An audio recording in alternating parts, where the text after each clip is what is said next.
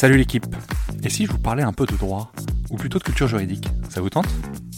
En fait, peu importe votre avis, car moi ça me branche bien de vulgariser le droit et de développer la culture juridique pour le plus grand nombre.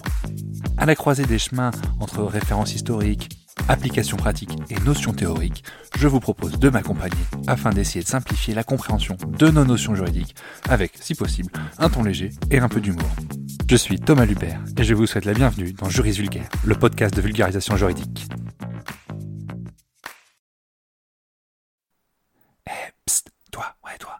Tu veux me donner un petit coup de pouce, donne une note et un avis sur le podcast. Ça aide au référencement et surtout ça me fait très plaisir. Allez, bonne écoute. J'ai appris au cours de mes longues années d'études juridiques qu'on trouve du droit même là où on ne s'y attend pas, et notamment dans l'expression de la vie courante de langue française. Aujourd'hui, je vous propose un épisode moins théorique et moins technique, mais plus axé sur de la culture juridique. On s'attaque donc à l'expression qui est entrée dans le langage courant, être sur la sellette. À notre époque, être sur la sellette signifie risquer de perdre son poste ou faire l'objet d'une attention soutenue.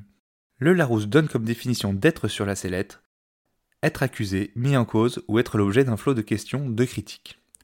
Mais ce n'est pas la seule expression que Larousse recense. Elle recense également mettre quelqu'un sur la sellette, ce qui signifie le presser de questions sur ce qu'il ne veut pas forcément dire. Vous constaterez donc qu'il n'y a donc aucune référence juridique.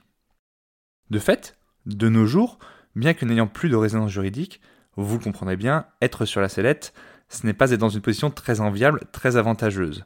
Eh bien, historiquement, je peux vous dire que c'est pas foufou non plus. D'où vient le mot sellette? Le mot sellette nous vient de la procédure criminelle sous l'Ancien Régime. La sellette désigne alors un petit tabouret très bas et sans dossier que l'on positionnait face au juge.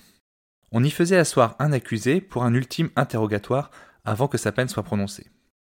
L'idée était de mettre l'accusé en position de faiblesse, notamment face au juge qui lui siégeait en hauteur.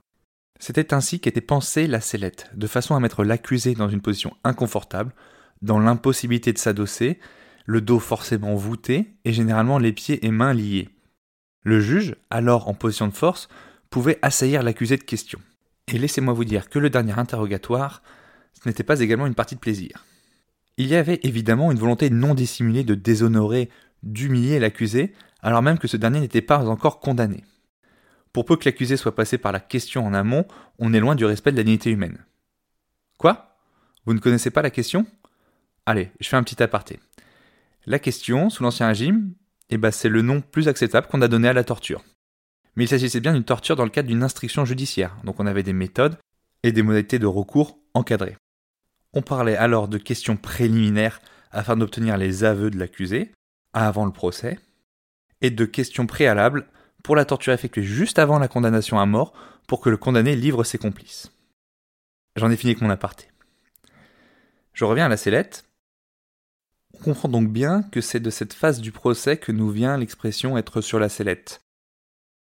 Si la sellette a perduré pendant de très très nombreuses années sous l'Ancien Régime, le principe même de la sellette a été officiellement aboli avec la Révolution française et dans les juridictions pénales modernes, on invite les prévenus pour les délits et les accusés pour les crimes à savoir sur ce qu'on appelle le banc des accusés pour suivre leur procès.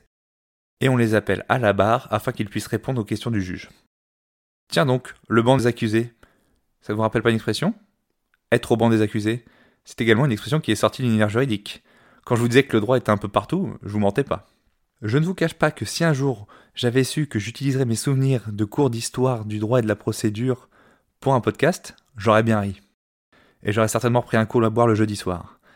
Mais je tiens à avoir une petite pensée pour le professeur Sylvain Soleil de l'Université de Rennes, qui donne un cours très passionnant d'histoire du procès de la procédure, mais qui, faut bien le dire, n'a que très peu d'utilité pratique au quotidien.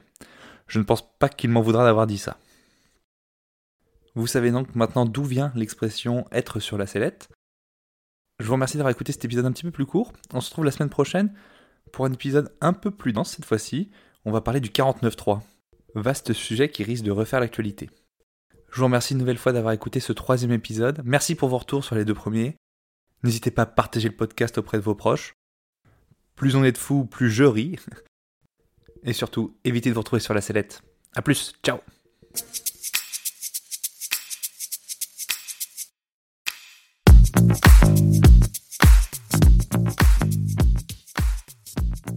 vous voilà arrivé au bout de l'épisode et vous êtes plus proche de devenir juriste qu'hier.